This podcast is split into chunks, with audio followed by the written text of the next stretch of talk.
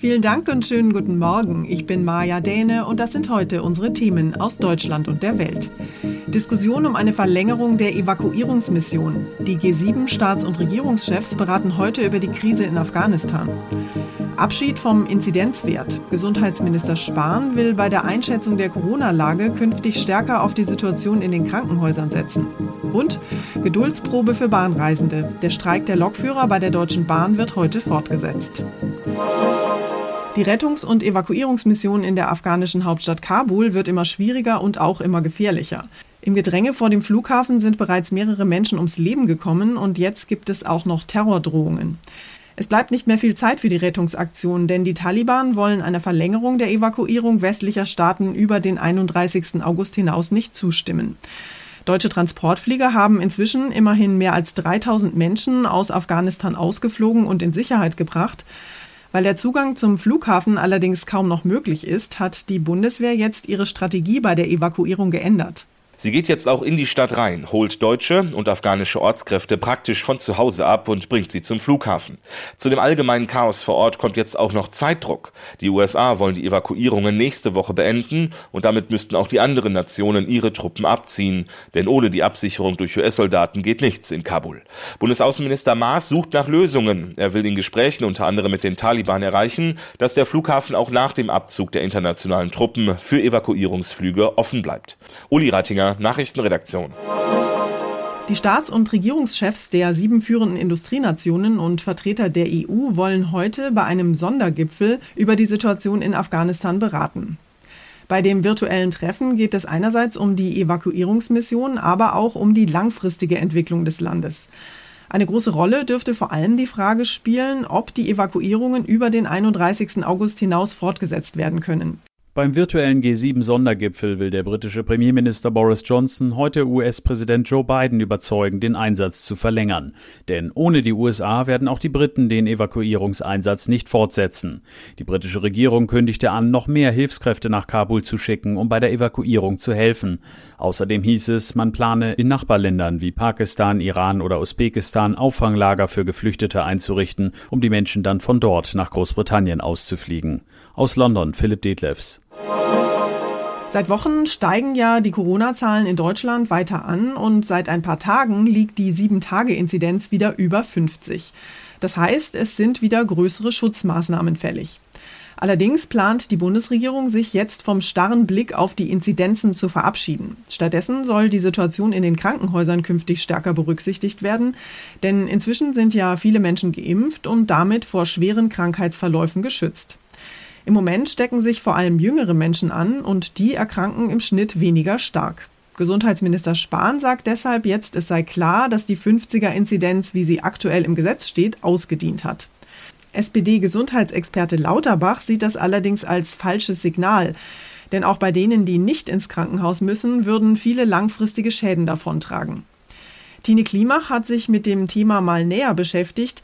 Tine, die Zahlen steigen vielerorts tatsächlich rasant. Trauriger Spitzenreiter ist im Moment Nordrhein-Westfalen mit einer landesweiten Inzidenz von über 100. Trotzdem soll der Inzidenzwert als Richtschnur wegfallen. Was bedeutet das denn konkret? Also eigentlich ist bisher gesetzlich geregelt, steigt die Inzidenz über 50 innerhalb von einer Woche bei einer Größe von 100.000 Einwohnern, dass dann umfassende Maßnahmen greifen sollen. Genaue Details dazu gibt es noch nicht, aber Gesundheitsminister Spahn will auf Hospitalisierung setzen, sprich auf die Corona-Patienten im Krankenhaus schauen und danach entscheiden, weil er eben sagt, dass jetzt viel mehr Menschen geimpft sind als zu der Zeit, als der Wert von 50 als Marke festgesetzt wurde. Der Bundestag kommt noch vor der Wahl im September zusammen, dann könnte es eine Entscheidung geben. Jetzt gilt ja wegen der gestiegenen Inzidenzen fast überall in Deutschland die 3G-Regel. Was heißt das denn genau? Wer geimpft, getestet oder genesen ist, darf rein ins Restaurant, zum Friseur oder ins Schwimmbad. Das gilt nun in den meisten Bundesländern, denn die 7-Tages-Inzidenz liegt bundesweit schon deutlich über der Marke 35, die dafür gilt, nämlich aktuell bei 56,4. Im Herbst und Winter soll es nach jetzigem Stand für Geimpfte und Genesene keine weiteren Einschränkungen mehr geben. Das hat auch nochmal Regierungssprecher Seibert gesagt. Aber es kann natürlich sein, dass eine neue Virusvariante auftaucht, bei dem die neuen Impfstoffe nicht wirken, sagt Seibert. Hoffen wir mal das Beste. Nach dem ersten Lockdown hatten ja viele vermutet, dass es danach wahrscheinlich einen Corona-Babyboom geben würde. Daraus ist allerdings leider nichts geworden, oder? In diesem Jahr, also neun bis elf Monate später, sage ich mal, hätte sich ja in Sachen Corona-Baby-Boom was abzeichnen müssen. Der ist leider ausgeblieben. Also haben die Paare zu Hause eher vorm Fernseher abgehangen, als die Zeit im Bett verbracht. Die Geburten sind von Januar bis Mai nur leicht gestiegen. Es hat gerade mal 315.000 Babys mehr gegeben. Das klingt jetzt erstmal viel, aber ist ein Anstieg von gerade mal 1,4 Prozent. Das sagen die Bundesstatistiker. Freuen wir uns natürlich trotzdem drüber. Aber um zu sagen, der Corona-Lockdown hat einen Babyboom ausgelöst, dafür reicht es nicht. Leider kein Corona-Babyboom. Informationen zu Inzidenzwerten und der aktuellen Corona-Lage waren das. Dankeschön, Tine. Bahnreisende brauchen auch heute noch mal ganz schön starke Nerven und Geduld. Sie müssen sich auch heute wieder auf zahlreiche Verspätungen und Zugausfälle einstellen. Die Gewerkschaft der Lokführer GDL setzt ihren Streik bei der Deutschen Bahn nämlich fort. Der Notfallplan läuft zwar nach Angaben der Deutschen Bahn weiterhin stabil, trotzdem werden vor allem im Fernverkehr auch am zweiten Streiktag wieder viele Züge ausfallen. Auch im Güterverkehr wird weiter gestreikt und eine Einigung ist nicht in Sicht. Es ist bereits der zweite Streik in der aktuellen Tarifrunde. Diesmal gab es für die Fahrgäste zumindest etwas mehr Zeit, sich vorzubereiten. Und auch die Bahn konnte im Fernverkehr gestern immerhin 30 Prozent des normalen Angebots anbieten. Im Regionalverkehr waren es etwa 40 Prozent.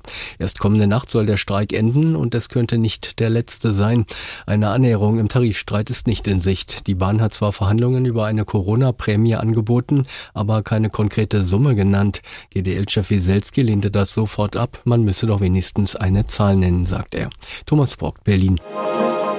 Unser Tipp des Tages heute für alle, die vom Bahnstreik betroffen sind. Wir haben es gerade gehört, die Lokführer bei der Deutschen Bahn streiken weiter und zwar noch bis Mittwoch früh. Für viele Bahnreisende heißt das, sie müssen sich um Alternativen kümmern. Mietwagen, Fernbus oder Mitfahrgelegenheiten zum Beispiel. Thomas Bremser aus unserer Serviceredaktion hat sich mal schlau gemacht, was da so alles in Frage kommt. Thomas, eine Option ist ja wahrscheinlich, sich ein Auto für die Fahrt zu mieten. Das kann allerdings ganz schön teuer sein. Wie gehe ich denn da am besten vor?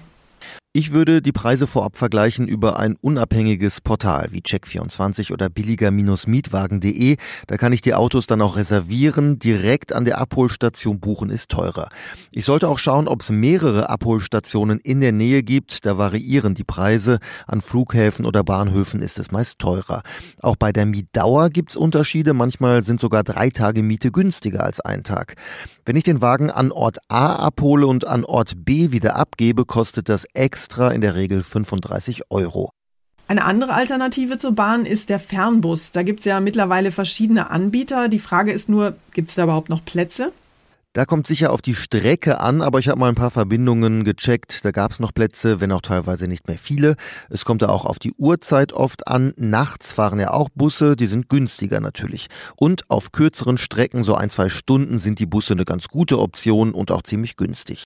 Eine andere Möglichkeit sind Mitfahrgelegenheiten. Um jemanden zu finden, der die gleiche Strecke wie man selbst fährt, kann man verschiedene Apps benutzen. Welche gibt's denn da? BlaBlaCar wird oft genutzt oder Fahrgemeinschaft.de. Solche Mitfahrgelegenheiten haben natürlich viele Vorteile. Es ist recht günstig, für die Umwelt besser, als wenn jetzt alle selbst mit dem Auto fahren und man lernt vielleicht nette Leute kennen.